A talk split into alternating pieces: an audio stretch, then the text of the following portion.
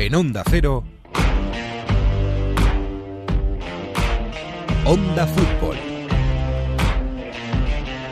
Semana 1. Ya hemos vuelto y a pesar de la forma de verlo, la nueva forma de verlo y de escucharlo, a pesar de este fútbol profiláptico, nos vamos sintiendo mucho mejor. Ha vuelto la Juve, ha vuelto Cristiano, que ha fallado un penalti, pero la Juve está en la final de Copa, igual que lo está el Napoli, que también ha vuelto. Esta semana tendremos ya final y tendremos campeón en Italia, casi cuando aún no nos hemos acomodado a esto. Y justo cuando vuelve la Premier, porque sí, la reina del baile, vuelve la Premier, la liga más poderosa, vuelve esta semana con mucho que recuperar y muchos gestos y con Liverpool feliz, porque parece que nadie les va a quitar el título, que incluso podría llegar este próximo domingo en Goodison Park. Han pasado las semanas y aquí estamos todos de vuelta, enganchados a un mes de fútbol sin tregua. Bienvenidos a este episodio que podría ser el 1, pero es el 40 de esta nueva normalidad de Onda Fútbol. En Onda Cero. A ver cómo termina, casi nunca termina en gol, casi nunca termina en gol, casi nunca termina en gol. El Messi hasta el fondo, casi nunca termina en gol. ¡Gol! ¡Casi nunca termina en gol! Onda Fútbol. Fútbol internacional con Miguel Venegas. Palle all'area di rigore, si gira Cassano, magico movimento, Balotelli, rete! Rete!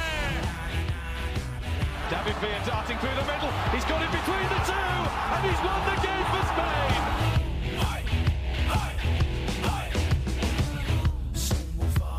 Pues ya estamos todos, ya estamos todos porque vuelve la Premier esta semana, ha vuelto Italia, todavía no es la Serie A, pero tenemos Copa, está Final Four casi casi, que se va a decidir en Roma. Así que estamos un poco más, un poco más normales, no del todo, pero un poco más normales. Hola Jesús López, ¿qué tal? Muy buenas.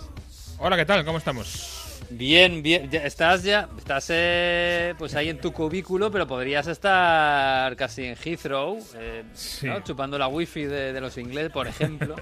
O- Sí, pero creo que esta, este fin de liga va a ser complicado. ¿eh? Sí, va a ser, va a ser Sí. complicado. Está, poco a poco vamos a hacernos más normales, pero no del todo. Mario Gago, muy buenas. ¿Qué tal? ¿Cómo estáis? Ya, ya estás en tu casa, pero ya podrías estar, no sé, de camino a Roma quizás, si se pudiera. Podría, podría. Podrías. Bueno, del cambiar de regiones desde aquí se lleva desde hace, desde hace varias, varias semanas, no, un par de semanas. Pero tengo que deciros que las ciudades italianas ya hay colas de turistas, ¿eh? Está Venecia ya a reposar, está no Roma ya con gente, o sea que ya llegamos tarde. Llegas tarde, ya no has podido ver Roma sin, eh, Roma sin turistas, Venecia Nada. sin turistas. Madre Se mía. llega tarde. Bueno, yo os digo una cosa, esto es distinto, ¿eh? Yo Eh. estoy tocando la Suena, radio, ¿eh? suena. Cuartel general de la radio, Fútbol. qué, qué- qué bonito concepto, tocar la radio. ¿no? Tocar la radio, sí.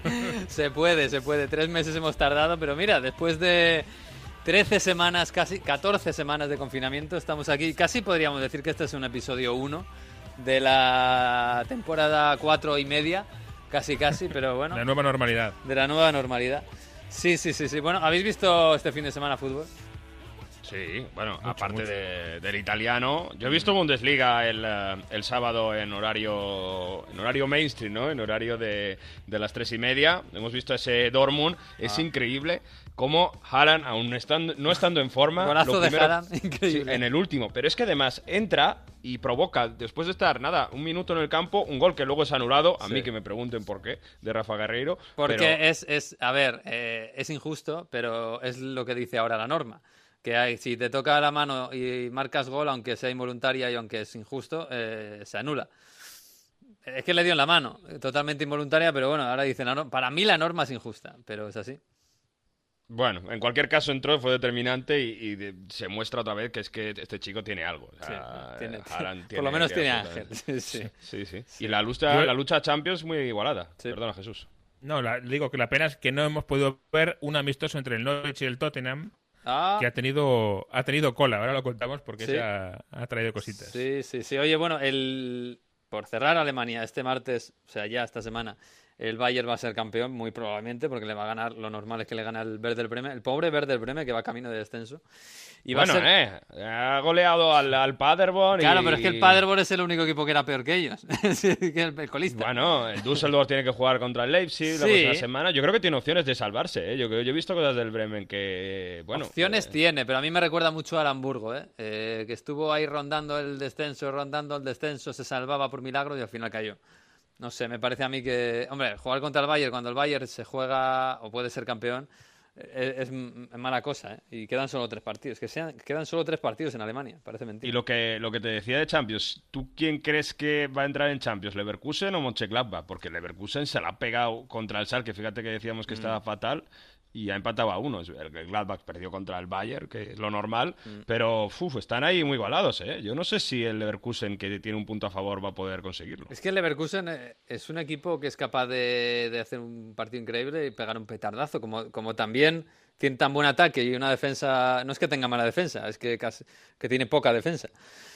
Eh, yo veo mejor al Gladbach, ¿eh? Eh, sobre todo lo- le veo un equipo más hecho, más, no sé, más fiable y el Leverkusen, yo preferiría que ganara, que, que fuera el Leverkusen porque es un equipo más vistoso, pero pff, Me juego un, un café que pasa que para mí es Leverkusen. tú Leverkusen, yo me quedo, con- yo creo que el, el Gladbach, pero bueno. Yo también, el Gladbach. Sí, ¿no? Es que está, no sé, lo veo más fiable, sinceramente. Y eso que tiene peores jugadores, ¿eh? seguramente, o por lo menos Hay peor que ataque. confiar en Aranguiz. En Aranguiz. Jugadorazo Aranguiz, ¿eh? En fin, bueno, señores, es la reina del baile, como he dicho antes, y habrá que darle la bienvenida como se merece. ¡Vuelve la Premier!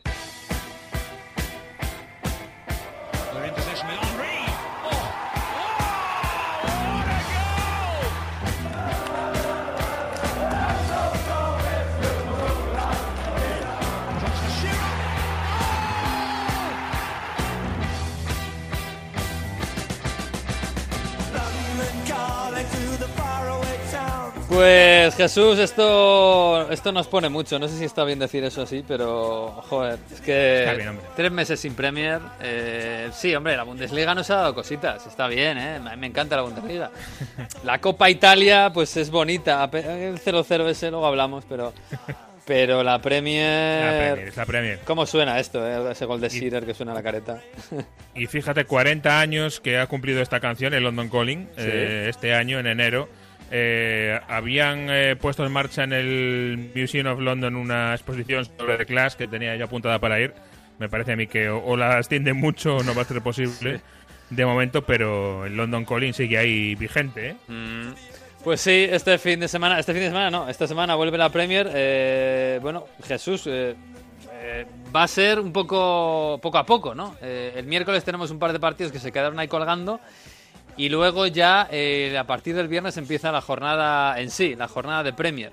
Eh, bueno, lo primero, lo del Norwich ha quedado eh, claro, o sea, ha habido un ver, aquí- positivo ahí eh, y no pasa nada, estamos, estamos tranquilos o nos ponemos nerviosos. De momento no pasa nada. Eh, en la última ronda se han hecho muchas rondas de, mm, de test en, en la Premier entre jugadores y, y técnicos, empleados, etcétera. En la última ronda ha habido dos positivos. Eh, uno de ellos lo ha dicho el Norwich y lo sabemos que es uno de sus jugadores. Eh, un jugador que eh, el día anterior participó en un eh, amistoso contra el Tottenham, eh, pero eh, comprobándolo no ha tenido lo que se llama un contacto cercano con nadie del Tottenham. Eh, ¿Qué es el contacto cercano? Bueno, esto es algo que tiene definido el gobierno británico eh, en lo que se cree que es un contacto de riesgo para transmitir la enfermedad, que es haber estado a dos metros o men- menos de dos metros durante 15 minutos. Y eso ningún otro jugador lo, lo ha cumplido. Por lo tanto, mm, solo se ha puesto en aislamiento a este jugador que ha dado positivo, a su familia, obviamente, a su, su familia, círculo íntimo, pero no mm, a otros jugadores del Norwich o a otros jugadores del Tottenham. Bueno, pues eh, bueno, pues no pasa nada, de momento. Ah, Hay test todas las semanas, o sea que si pasa algo Exacto. no vamos a enterar. O sea que- Sí, recordar que todos los jugadores del Norwich y del Tottenham también han pasado ese, test y han dado negativo. Y tendrán que volver a pasarlo antes de volver a jugar, claro. Bueno, eh, miércoles tenemos Aston Villa Sheffield United a las 7 de la tarde y a las 9 y cuarto el City Arsenal. Eh, bueno, es un el City Arsenal, más allá del morbo, es un partido por el título, es un partido para el Liverpool. Es un partido para ver cuándo puede celebrar el Liverpool, si ya lo puede hacer la primera semana o no. Eh, recordemos que si pierde el City, el Liverpool tendría esa opción. En el partido entre eh, Arteta y Guardiola, la vuelta de Arteta a la que fue su casa hasta hace poquitos meses, muchas menos jornadas que meses, casi casi. Sí. Y, y es ese morbo ¿no? de dos entrenadores españoles, el consolidado y el que viene emergente. Vamos a ver cómo le ha afectado a cada uno em, esas dos, eh, es- esta pandemia, esta inactividad. El City está en una situación muy extraña porque lo único que puede hacer es, por un lado, retrasar eh, el airón de Liverpool todo lo que pueda y, por otro lado, yo creo que mm, preparar la Champions, porque es que en esta liga eh, aparte que ya tiene la cuarta plaza más o menos en el bolsillo, a lo mejor no le vale de nada la cuarta plaza por desgracia del City. Y lo que sí le vale es hacer buena esa victoria, recorden en- recordemos en el Bernabéu, Mm. para seguir adelante en la Champions y tratar de que esta vez sí sea su, su año. Bueno, además va a ser el día que vamos a ver a Lillo en el banquillo del City. Sí. Eh, bueno, esa foto que esperamos todos con Pep Guardiola y, y tal. No sé si. Guardiola, Lillo y Arteta, ¿eh? Vaya foto. Es verdad, es verdad. Ahí se tendrán que dar, no sé, que se den la mano y se hagan la foto. Bueno, El tampoco codo, se pueden se dar la mano. Claro. bueno, pues va a ser, va a ser curioso. Eh, y luego, oye, luego el fin de semana he visto que va a haber gestos especiales por el tema del racismo, ¿no? El tema del el Sí. Black, eh, Black Lives Matter, que, que siempre lo digo al revés. Eh, sí, eh, está claro que va a haber eh, actos. eh, durante estas semanas muchos jugadores de la Premier han ido eh, haciendo uso de, de sus redes sociales para este tipo de, de cuestiones. Eh, va a haber también, eh, se espera, actos en recuerdo de los fallecidos, actos en favor de la NHS, de la, de la sanidad pública. Es decir, que sí, obviamente mm, reconocimientos y, y reivindicaciones va a haber sobradas, lo que no va a haber es público. Recordamos que por poco, pero el punto caliente en cuanto a público del fin de semana va a estar en Liverpool, en ese derby de Liverpool, Everton-Liverpool. Al final se ha permitido, se ha autorizado ya definitivamente que se juegue en casa del Everton, que no haya campo neutral. Recuerda que puede ser el día quizá que gane el Liverpool la liga y que está a un parque de distancia de, de Anfield, nada menos. Sí, sí. Con lo cual ahí eh, va a ser yo creo que la, la prueba de fuego para todo esto. ¿Ahí hay eh, prohibición de algún tipo de hacer cosas por allí? Quiero decir, eh, si, si hay aglomeraciones, hay mucha gente en el parque, por ejemplo, allí bebiendo algo que, que, bueno, es, es algo que es tradición por allí, ¿no? Eh, eh, ¿Puede llegar la policía y, y desalojar a la gente? vamos? Sí, hay un, hay un dispositivo de, de, de la policía y hay sobre todo llamadas a- al orden, ¿no? Y. y llamamientos a que no haya problemas y que no se eh, salten las, eh, las normas eh, que, por cierto, mm, esta semana, pues con todo el movimiento del Black Lives Matter y las manifestaciones y las contramanifestaciones, esas, eh, esas medidas de seguridad y de distanciamiento han ido todas a la basura. Esta semana Sí. en Londres ha sido eh, bastante escandaloso. O sea que, bueno, en fin, Sí. veremos. Sí, sí, bueno, pues vamos a ver qué, qué va a pasar. Eh, del fin de semana lo más eh, atractivo, aparte del si llega el título en el derby del Mercy, el Tottenham Manchester United. Pero claro, Jesús, yo es que ya, yo ya no sé cómo va esto. Eh, el Liverpool sí, va a ganar el, el título, el City es el segundo y, y le da igual porque ahora mismo tiene una sanción, no puede ir a Champions. Y después, eh, casi casi que lo más claro es que el Leicester lo tiene muy fácil para estar en Champions, pero hay un cacao después bastante grande eh, por quién va a Champions, sobre todo el quinto puesto, que, que da acceso a la Champions, y quién va a Europa League. Es que ahora me estaba acordando del Arsenal que va a jugar contra el, el City. Es que el Arsenal tiene mucho trabajo que hacer para meterse en Europa. Sí. Por ejemplo, también estoy pensando en el Tottenham, ¿no?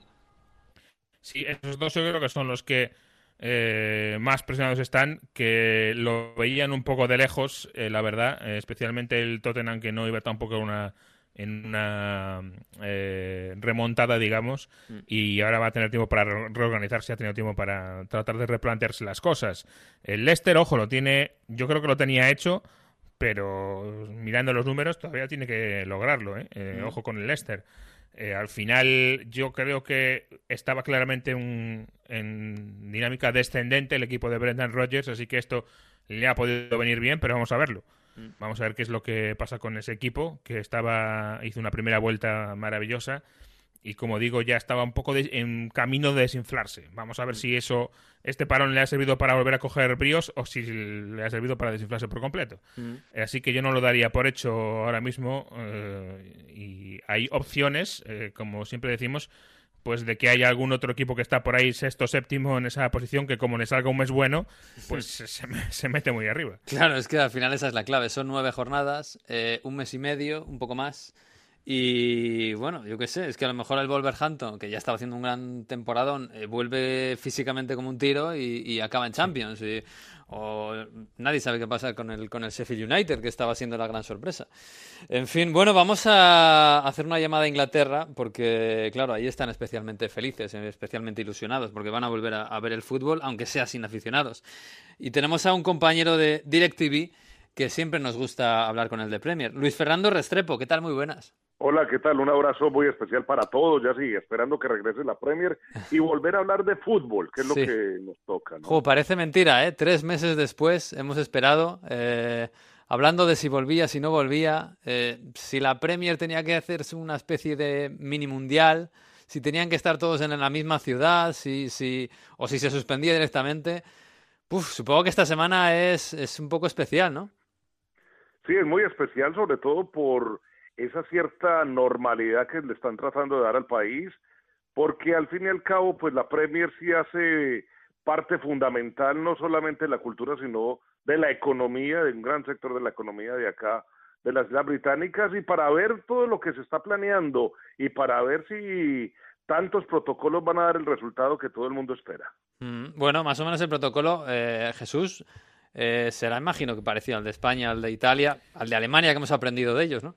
Sí, hombre, eh, teniendo en cuenta la idiosincrasia británica e inglesa, eh, ya te da la pista de que va a haber mucha más, yo creo que control de la imagen, ¿no? De la imagen que se proyecta. Eh, en España hemos visto que sí, que había pues celebraciones mucho más eh, relajadas, digamos, al final del partido, incluso abrazos. Es decir, yo creo que vamos a ver un- una puesta en escena eh, un poquito más eh, cuidadosa en Inglaterra como, como cabía esperar, pero bueno, al final pues el, el protocolo, como dices, va a ser parecido en, en todas las ligas. Mm, Luis Fer, ¿cómo, cómo crees que va a ser esta Premier o cómo la esperas? Eh, a diferencia de lo que vemos normalmente, o incluso a diferencia de lo que estamos viendo ya en España, en Italia, en Alemania. A ver, yo espero que los equipos al menos conserven un buen nivel en lo que tiene que ver con el, eh, la parte física, porque quien creyera, muchos de los conjuntos siguieron trabajando. Sabemos, por ejemplo, que José Mourinho tenía unas eh, rutinas bastante estrictas con, con los jugadores, que incluso los motivaba a que salieran a entrenar a parques, los cuales fueron pues fotografiados, y sabemos que Con él él estuvo- Sí, sí, con él y sin él. Y los obligaba y los, eh, los mandaba a salir. Pero eh, tenía una, una rutina bastante, bastante estricta y ha recuperado muchísimos jugadores. Eso mismo ha pasado con eh, equipos como el Manchester United, que ya también cuenta con todos los elementos. También sabemos que en la parte baja de la tabla muchos de los elementos también que estaban en las- los departamentos médicos han retornado. O sea que al menos se va a poder tener una Premier League, no digamos al 100%, pero yo sí espero en un nivel alto. No creo que va a estar tan pegada, por ejemplo, a la como fue el reinicio de la Bundesliga, que se notaban los equipos eh, muy, muy todavía muy tiesos en los movimientos. Acá se han jugado partidos ya amistosos, han jugado bastantes picaditos, digámoslo así, antes de comenzar la, la, la Premier, por eso creo que no lo vamos a ver tan pegado como, como empezaron otros torneos a nivel europeo. Mm, Sí, yo coincido aquí con, con Luis Fer. eh, recordar que durante la pandemia una de las muchas eh, entrevistas que hicimos fue a un preparador físico y nos hablaba de- del problema que era para estos jugadores no poder haber hecho sprints y giros, sobre todo. Y esto en Inglaterra, eh, pues han tenido los parques abiertos los jugadores para, para hacer sprints y giros, entre las cosas. No han estado tan encerrados como, como en España, por ejemplo, los futbolistas. mm, Eso unido a que han tenido yo creo que más tiempo, empezaron antes con el, tra- con el entrenamiento, eh, digamos, más fuerte, que han hecho, casi todos los equipos o todos han hecho, eh, como digo, entrenamientos eh, amistosos, eh, que algunos no pararon, que por ejemplo el Arsenal había abierto bastante antes, bastante al principio, esa, esa ciudad deportiva para entrenamiento individual antes que en todos los demás países y hay otros muchos equipos y no todos que también lo hicieron sin darle más publicidad Mm. Y esto Luis Ferro tiene bien controlado al final yo creo que yo por lo menos espero que el nivel físico de la Premier se haya resentido mucho menos que en el resto de ligas. Mm. Bueno, Luis, fíjate que en lo físico, que yo creo que hemos hecho mucho hincapié últimamente, ¿no? De cómo va a ser y cómo los preparadores físicos y los fisioterapeutas van a ser casi las estrellas de los equipos, aunque, aunque no estén en los focos.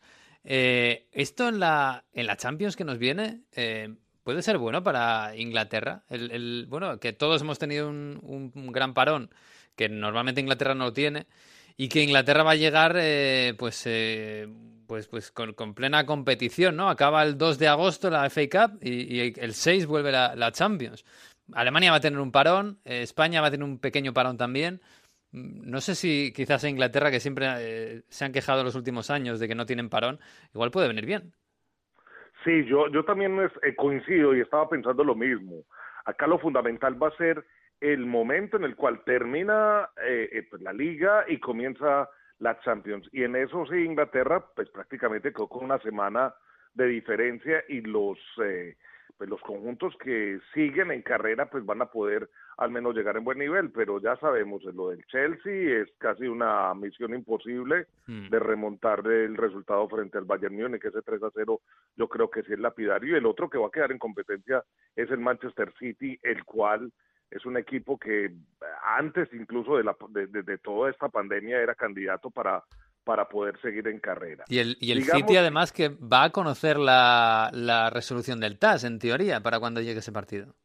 Sí, sí, pero de todas formas no, no le afectaría esta última fase, ¿no? Mm. Porque esto es de la actual del actual champion. Las sí, sería para las, las próximas. ¿no? Claro, pero lo mismo, eh, muchos de esos jugadores pensando que se pueden marchar, que puede ser la última oportunidad, ¿no? Y decir, bueno, estamos centrados en esta Champions porque no va a haber más, o por lo menos dos años sin ella. Eh, eso, se, eso se puede ver de dos formas, porque también puede ser una motivación, una motivación extra para se, hacer la última Champions con el Manchester City y tener mm. la posibilidad de ganarla al pie de, de, de, de Pep Guardiola. Eh, porque, por ejemplo, ya De Bruyne ha dicho, no, para mí lo más importante es irme con ese torneo continental de, de, eh, estando en el Manchester City y seguramente si llega la sanción pues tendré que salir a otro club. Eso es, eh, se puede mirar de, desde, dos, eh, mm. desde dos puntos de vista, sobre todo en un formato si se hace como se piensa o como al menos lo han planeado, pues creo que le convendría aún más a un Manchester City que podría llevarse con el, llevarse este, este, trofeo este año. Mm. Yo creo que lo de los cinco cambios puede favorecer al City. ¿Por qué? Porque tiene plantilla, eh, sobre todo de medio campo para arriba, sobrada y, y, tiene un entrenador que sabe manejar sus piezas. Mm. Eh, y además, lo que decís, al, al margen de la sanción, eh, no olvidemos que si la pandemia no la ha cambiado, este verano estaba previsto una renovación importante del equipo del City eh, antes de la, de la pandemia, antes de la sanción, antes de todo esto que ha sucedido. Si nada de eso cambia, también hay un o había un ambiente en el vestuario de que bueno que es la última oportunidad de este equipo de este esta generación de este grupo claro de este grupo para conseguir la, la Champions porque mmm, ese equipo se va a renovar en teoría vamos a ver si no han cambiado los planes mm. Pues sí oye Luis Ferri otra otra cosa en Inglaterra cómo cómo se espera el alirón del de Liverpool porque mm, claro es muy raro no para una ciudad que lleva 30 años esperando para esto y que le digan que no puede salir a la calle, abrazarse, que no puede hacer, bueno, lo que le sale de natural y que además eso sea inminente, ¿no? Porque, bueno, ya este fin de semana podría ser, no es fácil, porque tendría que perder el City, pero si no es esta semana será la siguiente. Esto va a ser, no sé, va a ser un poco raro.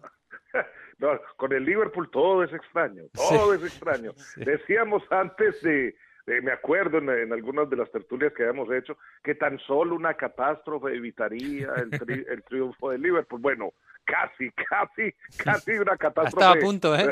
Está a punto, pegó en el palo. Pero bueno, y, y más de, de, pronto si gana el título en Goodison Park, sería aún mayor castigo para los aficionados no poder celebrar, eh, ganar el, trofeo en la casa del de, archirrival de Plaza eh, sería algo inaudito. Ahora ha dicho Klopp que en algún momento lo van a celebrar, los jugadores también dicen que sea cuando se pueda, pero lo van a celebrar con los aficionados y ya la policía local sí ha dicho que ellos pueden llevar toda la seguridad y que estarían dispersando cualquier tipo de aglomeración que se presente alrededor del estadio. Extraño es, merecido que se lo gane, sí, merecido también que lo compartan con los aficionados, pero en este momento la responsabilidad sí es la salud y antes está haciendo mucho jugando fútbol eh, en este país donde todavía en un día normal mueren más de 150 personas. Mm, Jesús decía, eh, Klopp, la- me- nos decías tú la semana pasada, que Klopp incluso había dicho que, si, oye, que si la Rúa hay que hacerlo en octubre, noviembre, que se hace, que, que se espera y ya está. Van a ir en, en autobús descapotable repartiendo vacunas a este, a este Sí, paso. mascarillas, ¿no? Pruebas, testeos para todos, Sí, testeos. Exacto. Oye, Luis Fer, aquí desde Italia, bueno, ya- durante este parón se ha hablado mucho de mercado y qué puede pasar en los siguientes días.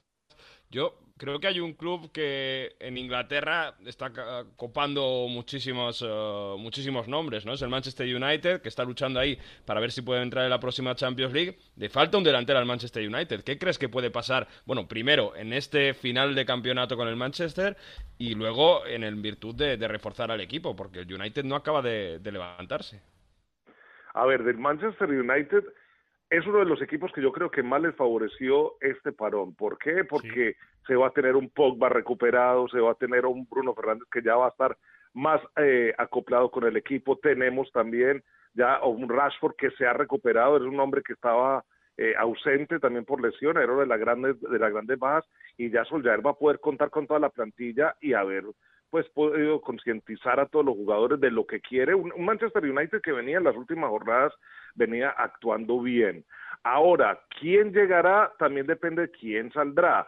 Se ha hablado mucho de el descarte que tiene que hacer con Alexis Sánchez. Este es un jugador que no puede regresar a la plantilla por, la, por las, los altísimos costos que conlleva y allí se podría tener dinero para hacer eh, compras. Recordemos que Ed Woodward dijo desde el comienzo de la pandemia, fue el primero que salió a decir aquí ya no hay plata. Fue el primero. Mejor dicho, abrió el paraguas para decirle a todos los clubes que ellos no iban a contratar eh, o que no iban a hacer grandes erogaciones de jugadores. Entonces, todos esos nombres que se ponen en el Manchester United, que se ponen cada que ofrece algún empresario a un jugador, caso James Rodríguez, lo, lo ofrece Méndez y al otro día sale en el diario The Sun que está interesado en Manchester United. Y no, es que es Méndez quien lo ofrece. Y a- al Manchester United le han ofrecido muchísimos jugadores en Europa, pero de muy poco se ha interesado realmente Soljaer, porque él lo que está pensando es primero también hacer varios descartes de su plantilla para poder contratar. Mm, fíjate una cosa, Luis Fer. Eh, lo de no hacer grandes fichajes va en el doble sentido, ¿no? Eh, a lo mejor el United no puede hacer las ventas que espera hacer. Y hablamos de Pogba y de Alexis Sánchez, porque lo mismo que le pasa al United le pasa al resto de los equipos, parece que menos al Chelsea, al resto para qué está pasando. Eh, Eso te iba a decir, Ah, porque el Chelsea claro. ha, ha fichado a Werner o va a fichar a Werner. Incluso se habla de Silwell, eh, Y a 90 Zille. millones, pero no se supone que, que están todos sin dinero. que- Que no nos encontremos el año que viene con un, con un eh, United que junte a Pogba con Bruno Fernández y a Rashford con Martial con, eh, eh, con Alexis Sánchez. Puede ser una de las consecuencias de la pandemia. Algo que no Claro. está ni mucho menos en las previsiones, ¿eh? pero No, y, además, eh, si miramos por nombres, es una buena plantilla, es una plantilla competitiva, una plantilla que tiene que seguir una filosofía. Lo que pasa es que los, con los técnicos anteriores, Mourinho o Van Gaal, no se había podido entender eh, el verdadero ADN del Manchester United, que sí se lo está imprimiendo Solskjaer, es el amor por el club. Y por eso es que el equipo está retomando eh, pues terreno, también incluso poniendo en la primera plantilla hombres de la academia. Y lo de Chelsea, yo no creo que el Chelsea tenga muchísimo dinero. A, a ver, ¿cómo lo hago entender? Tiene más bien es acumulado, tiene ahorros por las sanciones anteriores, por no haber podido fichar eh, en, en la ventana anterior porque estaba sancionado, entonces quedaron con, con esa disponibilidad de, de, de dinero y porque Lampard ha subido muchísimos jugadores de la academia que se valorizaron, tiene muchos jugadores todavía en préstamo y ahora vamos a ver un jugador, por ejemplo, como Billy Gilmore, yo me muero por verlo otra vez jugar porque me pareció lo más impresionante de la temporada hasta cuando se suspendió ese muchachito de 19 años que entró al terreno de juego y me hizo recordar inmediatamente el inicio de Frank Lampard o de Steven Gerrard en el Liverpool. Es decir, Sí. que eh, eh, el equipo tiene mucho dinero disponible porque no, no le ha tocado invertir y se ha podido apañar con lo que tiene. Sí, ha hecho la hormiguita en los últimos eh, veranos y alguna vez porque no le quedaba más remedio y lo ha hecho bien. Bueno, pues vamos a ver, eh, ¿tienes algo, algunas ganas especiales de ver algo estos, estos días? O, o da igual lo que te pongan, que, que tenemos tantas ganas. Bueno, lo que decía, yo quiero volver a, a- quiero ver este Chelsea. Yo creo que ah, para mí eh, las grandes sorpresas al, al remate de esta temporada va a ser eh, la posición final en la que va a terminar el equipo de, de Espíritu Santo, el Wolverhampton, Wolverhampton, eh, que en caso que se llegue a colar en Champions League sería la gran sorpresa de, de, de esta Premier League. Bueno, Y si lo hace el ver cómo- Sheffield ya ni te cuento, ¿eh? El Sheffield no, United. no, si, no, si llega el Sheffield. O, o Claro. es que miremos, mi- miremos los siete primeros lugares Ah. de la Premier, cómo está emocionante, porque mucha gente se fija en el título del Liverpool y dice que ya todo está acabado. Yo no creo. Mm.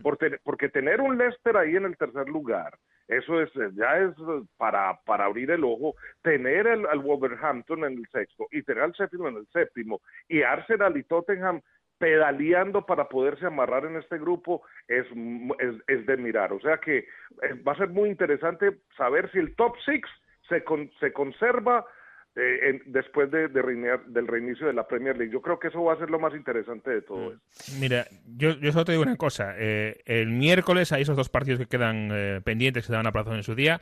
Obviamente, sabemos que el, Liverpool, el City Arsenal puede tener mucho que decir en la pelea por el título, pero fíjate en el otro partido, el Aston Villa contra el Sheffield. Si gana el Aston Villa, que tiene esa bola extra, se coloca con 28 puntos, eh, adelanta tres posiciones y pone patas arriba del descenso. Sí. Y si gana el Sheffield, eh, se pone con 46, adelanta al Wolverhampton y al United y se coloca quinto, que ahora mismo es posición Champions. sí, sí.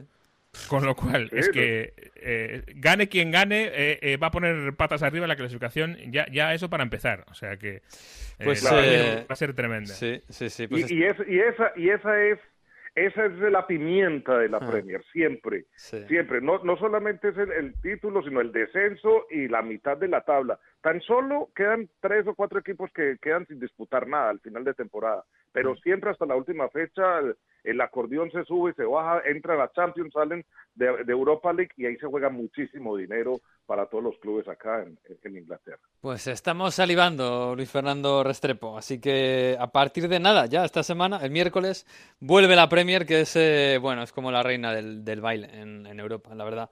Así que lo viviremos. Muchas gracias y, y nada, que lo disfrutes igual que nosotros, ¿eh?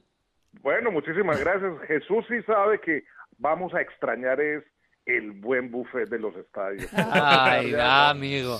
Ya, eso decir el sí, fútbol, pero no, el buffet, el buffet del Chelsea, ¿eh? El buffet de Chelsea. Esa sí, mesa de sí. quesos. No, no.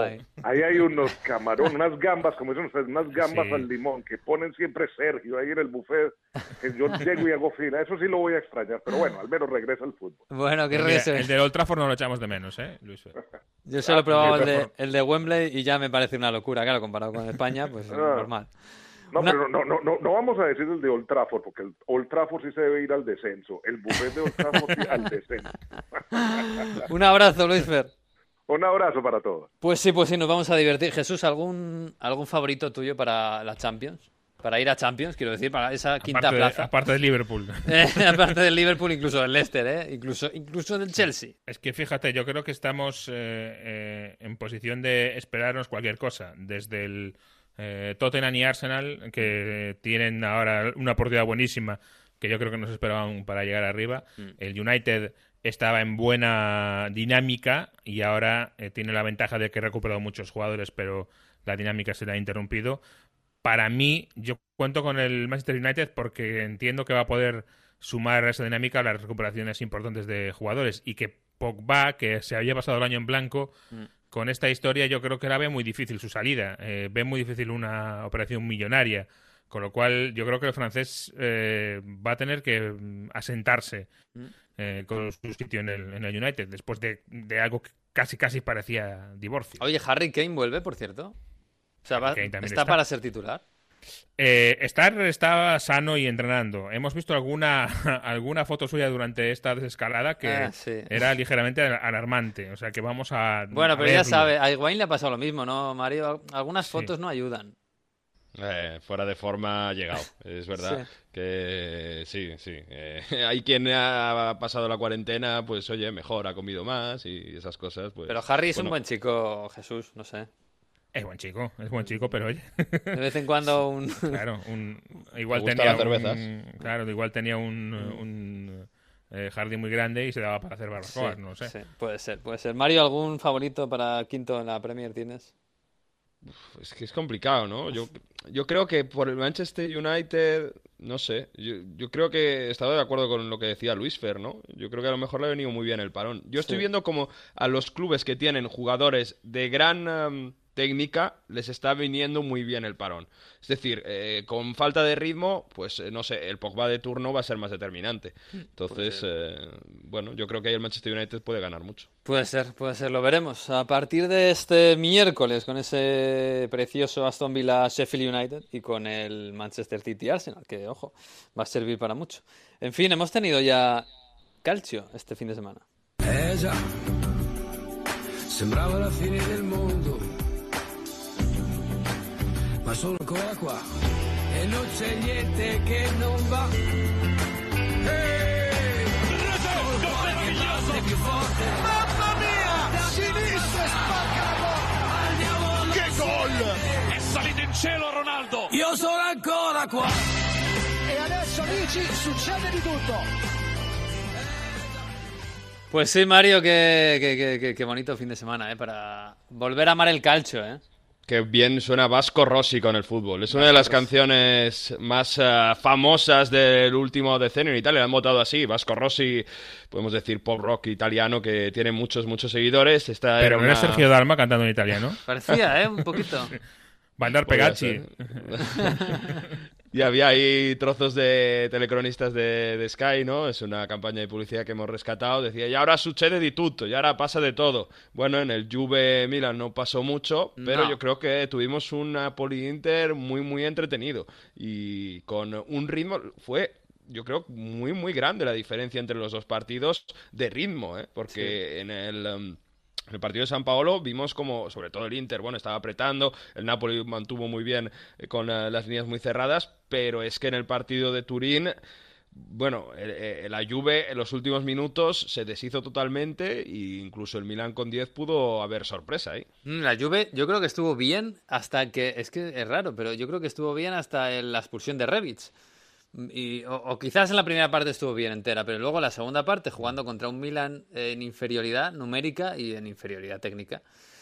Eh, no sé, es que como, como se desinfló mucho. Yo no sé si a lo mejor a Cristiano le afectó fallar el penalti. eh, no sé si Pianis tiene la cabeza en otro lado, si se veían superiores, a pesar de que iban 0-0. No sé. Los primeros 30 minutos fueron muy buenos de la Juve, apretando, buen ritmo, y a partir de ahí, lo dijo el propio Sarri, se deshizo poco a poco el equipo, y reconoció Sarri dos cosas. Primero, que a Cristiano Ronaldo le afectó fallar el penalti porque tuvo otras opciones y, y- y no estuvo para nada acertado. Perdió un duelo en velocidad con Romagnoli, que para mí es Joder, bastante mía. noticia. Bueno, Romagnoli es muy buen central, ¿eh? que le quieren en eh, equipos europeos y, y se ganó ese, ese prestigio. Pero además también reconoció Sarri que lo utilizó de 9, vamos a ver, porque vuelve Cristiano CR9, ¿no? A lo, Sí. a lo punta, que ya lo hizo en el Madrid algunas veces. Sarri se lo ha pedido, lo comentó, dice que, bueno, le ha pedido ese sacrificio, Cristiano está de acuerdo, si es para marcar más goles, pues oye, todo bien venga.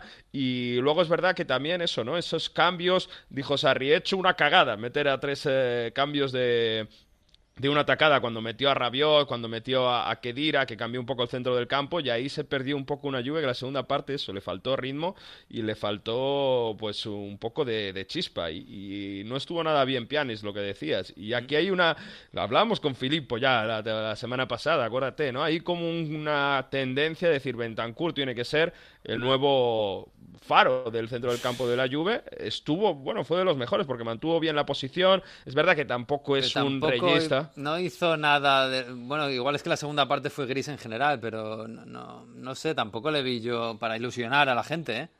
Es un más un centrocampista. Es que, claro, Pjanic es un mucho más eh, constructor, eh, Mm. capacidad de dar el último pase, lanzamiento largo. Bentancur es más si lo queremos comparar. ¿eh? Hay un abismo, pero con Busquets, ¿no? Mantiene posición, no se lía a hacerte una gran asistencia, pero en ese sentido de cubrir partes del campo, evitar contragolpes, bueno, pues parece que Bentancur está señalado como en ese futuro de, de la Juventus.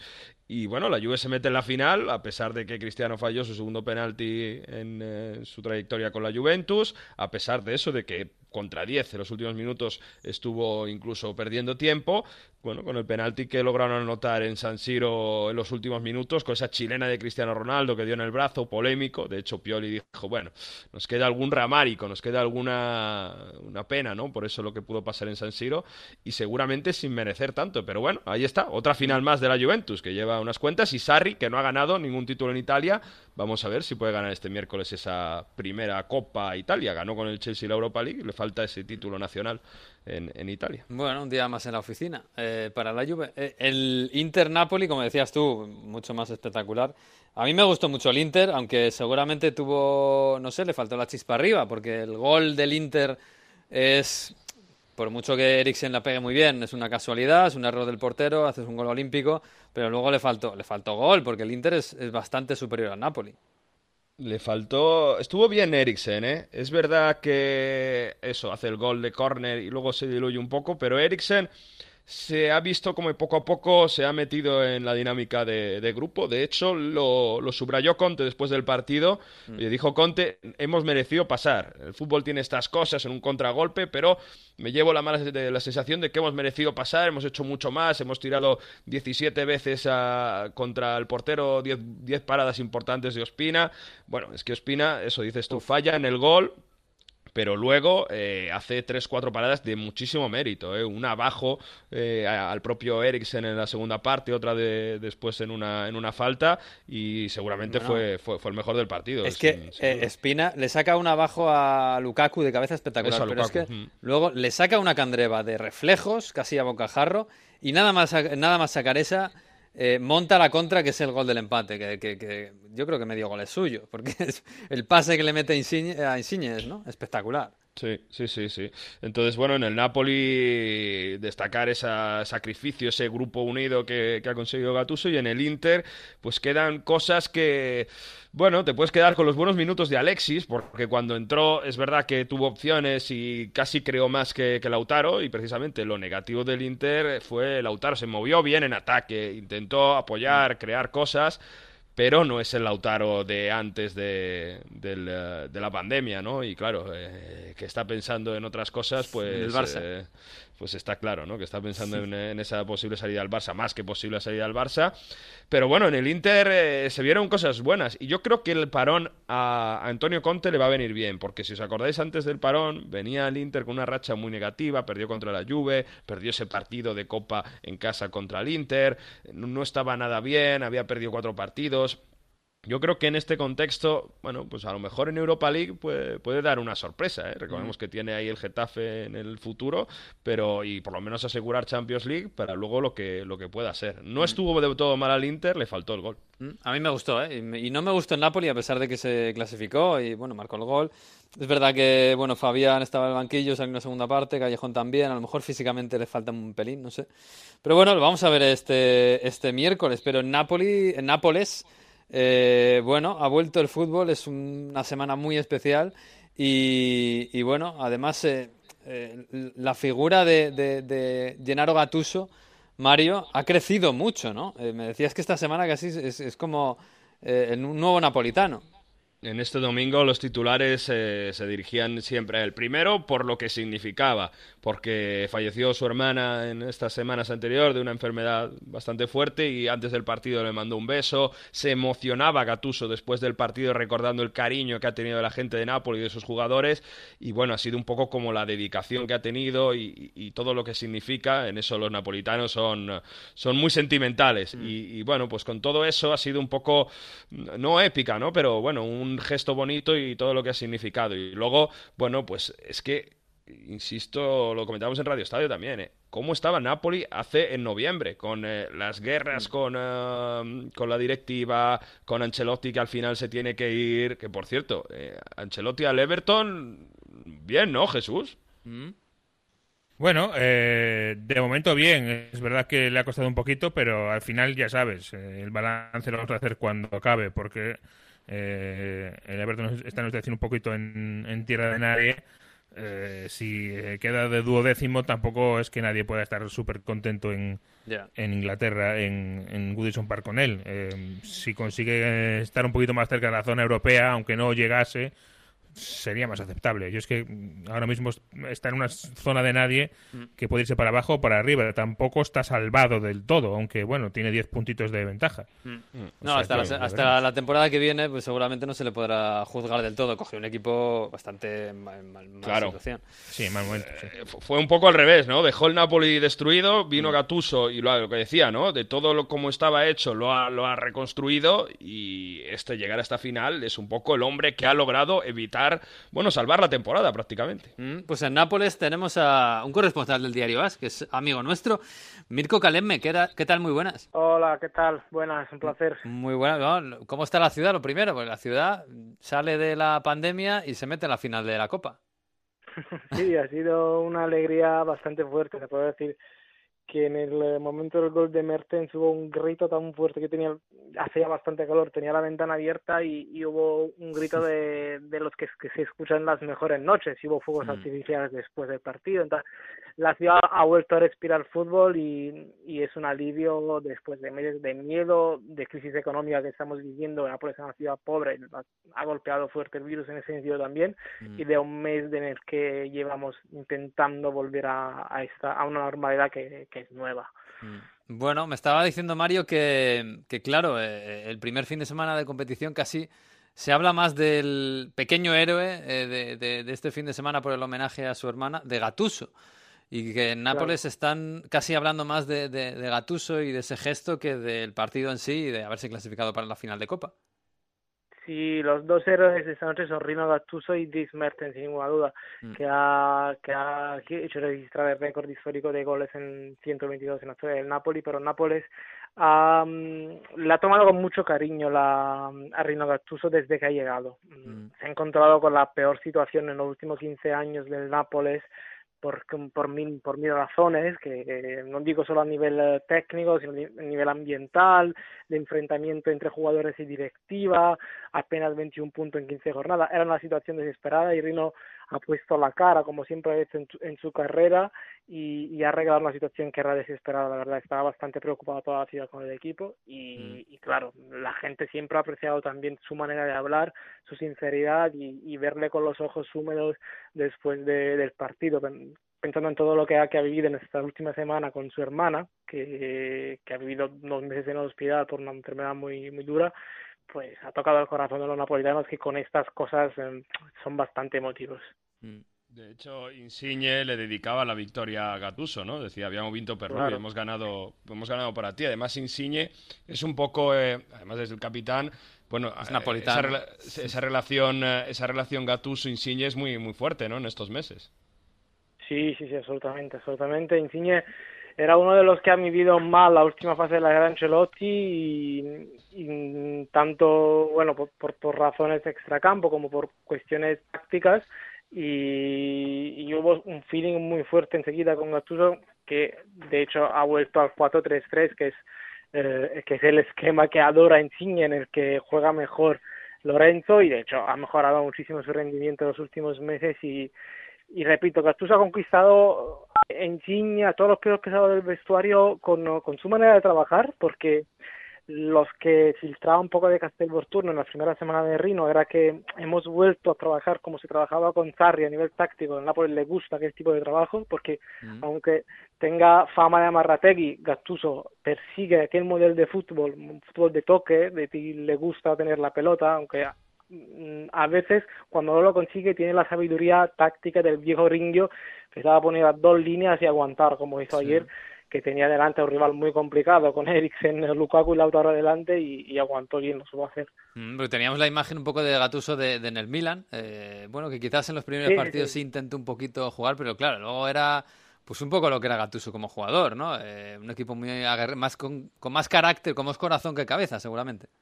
Sí, sí, sí, sí, por momentos es así, pero él persigue el, un fútbol que es totalmente distinto del que era él, él lo dice, yo no quiero un equipo como era yo, ¿sabes? Yo no digo con mi corazón, pero yo quiero a un equipo de, de Pirlo, de Tiro, o sea, a él le gusta, le gusta aquel tipo de, de fútbol y de hecho ha intentado un poco restaurar el que era el modelo de Sarri, aunque con, con debidas diferencias, que el Napoli ha, ha cambiado, han pasado ya más de dos años, pero sí es este el estilo que, que busca Gattuso, con construir la jugada desde abajo, por eso prefiere a Ospina en lugar de Meret, porque Ospina es muy bueno con los pies, y lo hemos visto con Hombre, la asistencia de ayer, que, ha fue, a la Reina. asistencia de gol, eh, casi más, más Claro, que la que le dieron a claro, Mertens claro. fue la suya.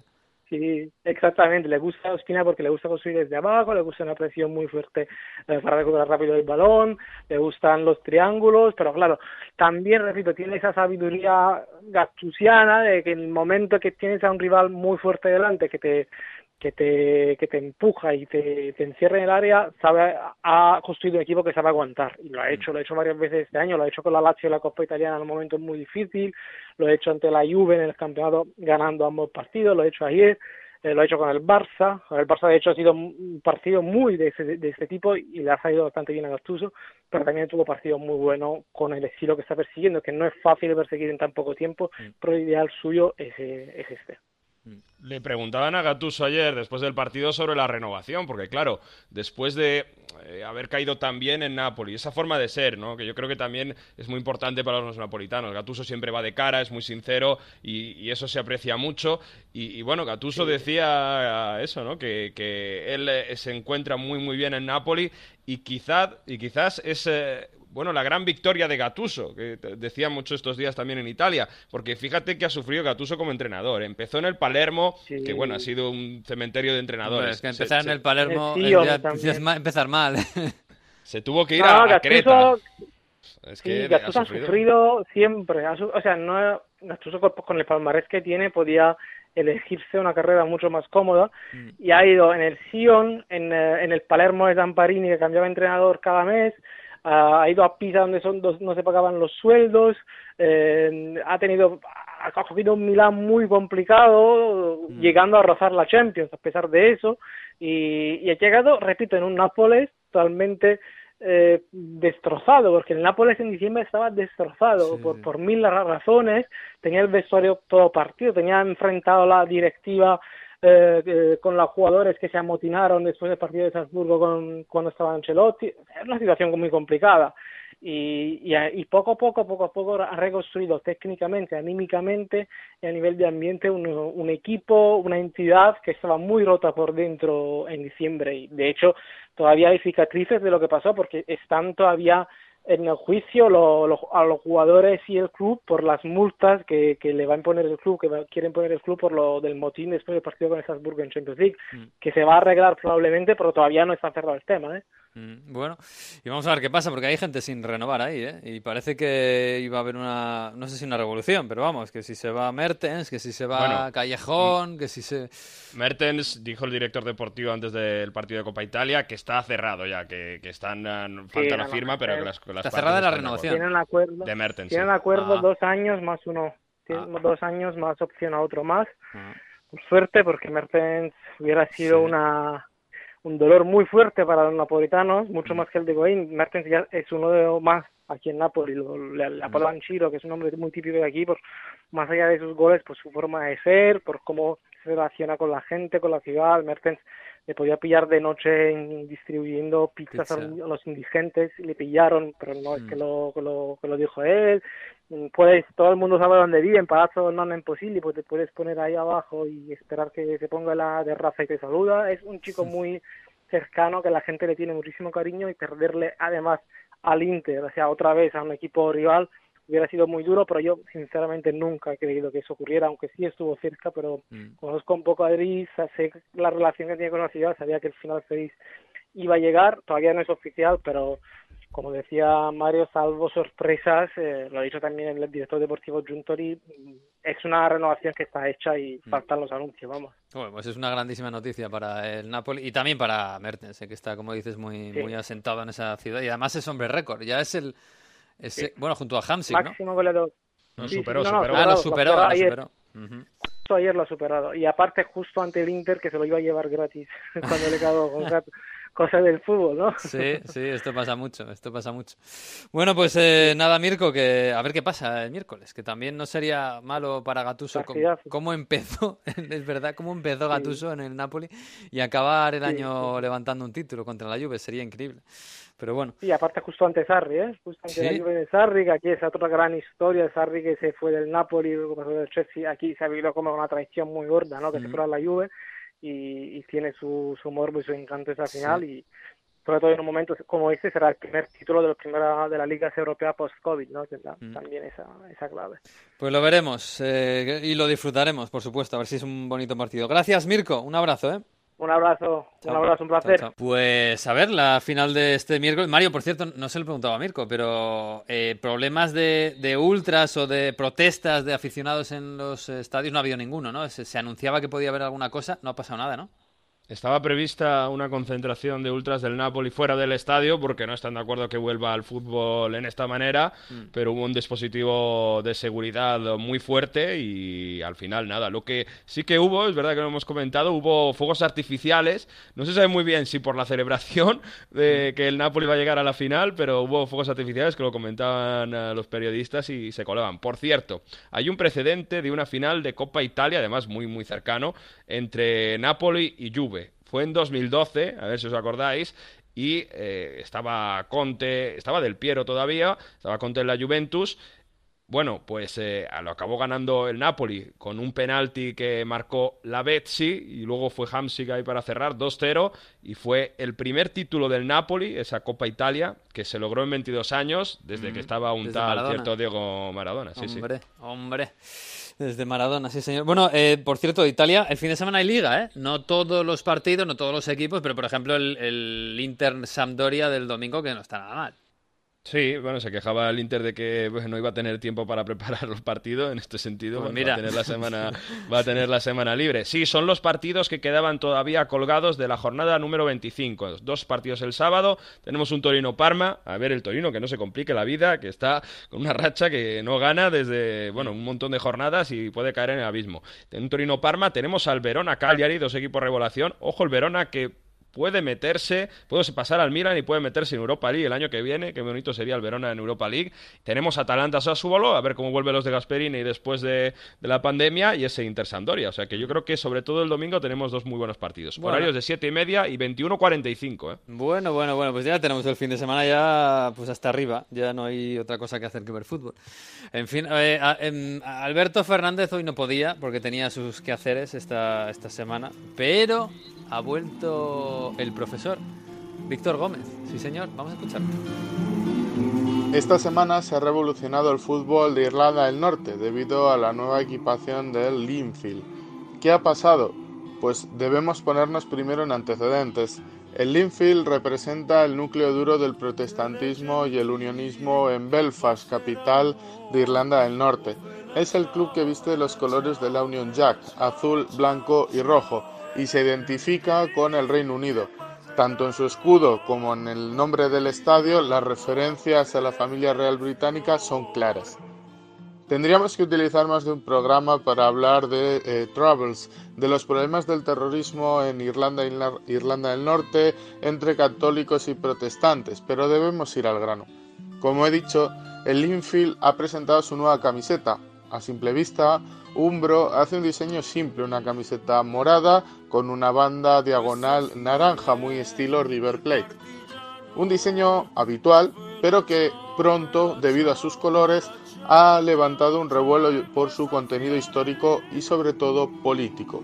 Ambos colores, el púrpura y el naranja, la banda di- diagonal con la mano roja, forman la bandera del Ulster Volunteer Force, es decir, un grupo militar eh, armado que durante los eh, Troubles dejó más de 500 muertes no solo en Irlanda del Norte, sino también en la República de Irlanda. Incluso eh, realizando diferentes acciones terroristas en la capital Dublín.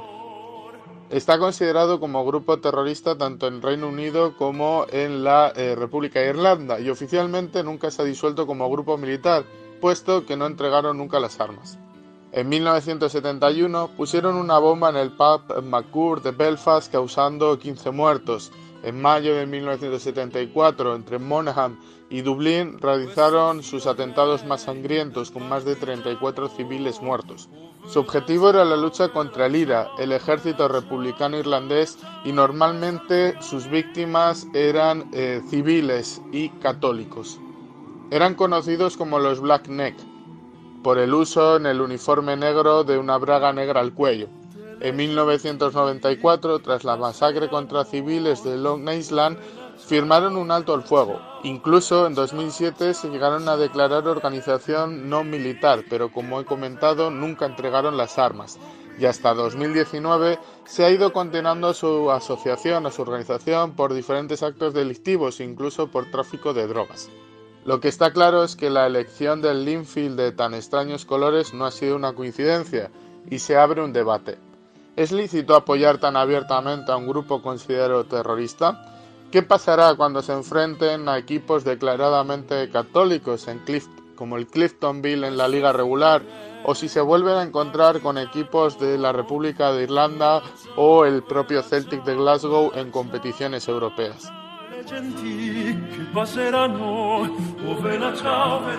Pues sí, señor, la primera lección de este curso de historia futbolística 2019-2020 que se ha visto interrumpido. Así que espero que aprendamos un poquito más. Nos queda un mes por delante, chicos, un mes y medio. Y, y bueno, casi no nos vamos a aburrir, la verdad. Tampoco vamos a descansar, también, también os lo digo. Puede ser complicado a, para la gente organizar las jornadas. Y aquí en Italia el tema de Comunio Fantacalcio. Aquí es el Fantacalcio, ya sabéis que es una institución. Bueno, tengo a mis amigos cómo va a ser, cuándo se calcula la jornada, esto con, las cinco, con los cinco cambios que va a pasar, un caos. Bueno. Pues nada, chicos, pues eh, a descansar, que vienen curvas. Eh, Jesús, te escucharé, eh, te veré en Dazón. Así que además vamos a dar, vais a, dar, vais a darlo todo, ¿no? Sí. O sea que... Ah, el, el, el, miércoles abrimos la persiana con el Aston Villa Sheffield. Y no se cierra hasta, hasta agosto. Así que... Yo quiero verlo desde Italia, Jesús. Hay un algo para que se pueda ver la Premier desde Italia en Dazón España. Un algo. Hombre, tú me estás pidiendo cosas muy legales. Te, tira, te, sí, sí, te, tiramos un cable por el Mediterráneo. Exacto, echar un cable, algo. Bueno, chicos, que un abrazo y la semana que viene más. Abrazo. Adiós. Pues sí, sí, sí, la semana que viene más será el episodio ya 41. Madre mía, este año vamos a batir eh, récords. Hasta agosto vamos a estar por aquí. Así que la semana que viene, como siempre, eh, a partir de la 1 el lunes en Onda 0.es y en todas las redes estará colgado el episodio 41 de Onda Fútbol. El episodio 2 de la nueva normalidad. Hasta aquí el 1, el 40. Disfruten de este nuevo fútbol y adiós.